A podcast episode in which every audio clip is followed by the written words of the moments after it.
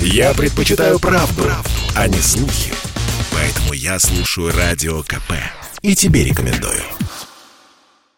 В России сумма безнадежных долгов, которые подлежат списанию в рамках внесудебного банкротства, превысила 2 миллиарда рублей. Это долги, которые гражданам спишут без суда после обычного обращения в МФЦ. В прошлом году, когда такая возможность появилась, в сентябре ей воспользовались около 6 тысяч человек. Что такое внесудебное банкротство и может ли эта процедура пройти без последствий для человека, рассказал эксперт Общероссийского народного фронта, в частности эксперт по банкротству Вячеслав Курилин. Ну, ситуация какая? Внесудебное банкротство оно в названии уже содержит основной принцип заложенный, поскольку проходит оно без суда. Есть условно обычное банкротство, при котором человек должен обращаться в суд и признавать себя банкротом. Законодатель исходил из того, что необходимо упростить ситуации, когда имущества нет у человека и позволить без суда пройти процедуру, ну и в том числе разгрузив суды, потому что суды сильно загружены сейчас делами о банкротстве. Несудебное банкротство возможно при условии, что совокупный долг человека составляет менее 500 тысяч рублей, то есть небольшие долги. Э, у него отсутствует любое имущество, любые доходы, и исполнительное производство окончено. Ну, в частности, исполнительное производство оканчивается в результате того, что пристав, проверив всю информацию о должнике, сделав запросы по недвижимости, по автотранспортным средствам, выявил, что дохода нет. В этом случае человек вправе обратиться в МФЦ. Крайне простая процедура, на самом деле. Если все подтверждается, то его долг списывается. Впоследствии он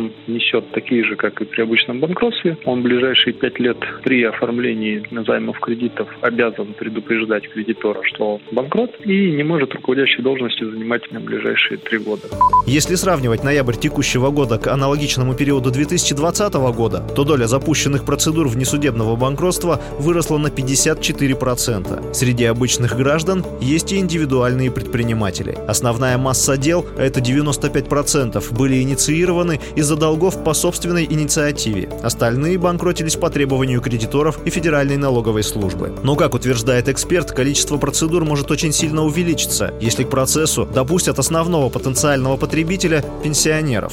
Э, на самом деле, вот цифра 2 миллиарда, она большая, но все относительно. В реальности упрощенное банкротство, к сожалению, не получило того развития, на которое рассчитывали. И связано, с моей точки зрения, это с тем, что у нас законом та формулировка, которая заложена, она отсекает сразу основных потенциальных потребителей данной услуги, если ее можно так назвать, э, это пенсионеры. Пенсионер, имея пенсию любую, 9 тысяч, 12 тысяч, поскольку у него пенсия есть и не имеет значения ее размер, он не способен проходить эту процедуру. Мы писали законопроект, э, который в Совете Федерации сейчас пока в комиссиях рассматривается, согласно которому пенсионеров нужно допустить к этой процедуре, поскольку ну, достаточно абсурдно сейчас, когда пенсионер имеет пенсию в пределах прожиточного минимума, очевидно, что он не способен рассчитываться со своими долгами, но при этом пройти эту процедуру внесудебного он не может.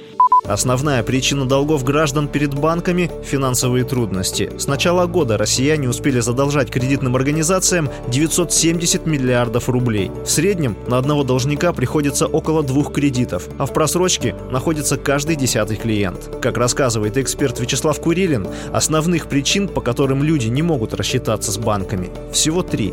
Первое, самое неприятное – это здоровье. Достаточно много людей, которые столкнулись с ситуацией ухудшением своего здоровья или с ухудшением здоровья родственников и вынуждены больше внимания уделять родственникам, не могут дальше работать и получать тот доход, который имели ранее. Второе – это сокращение дохода или потеря работы. Это не всегда связано с тем, что человек вот потерял работу и навсегда потерял. Нет, он мог потерять, через полгода восстанавливается, но уже тот размер пени, штрафов и тому подобное его просто захлестывает, он уже не способен выбраться. А банки, к сожалению, не очень идут на диалог. И, конечно, ну, обычная ситуация, личная финансовая пирамида, когда человек берет один кредит, потом еще кредит, еще кредитную карту, потом еще какие-то обязательства на себя принимает, просто не рассчитывает свои финансовые возможности и, к сожалению, тоже становится банкротом.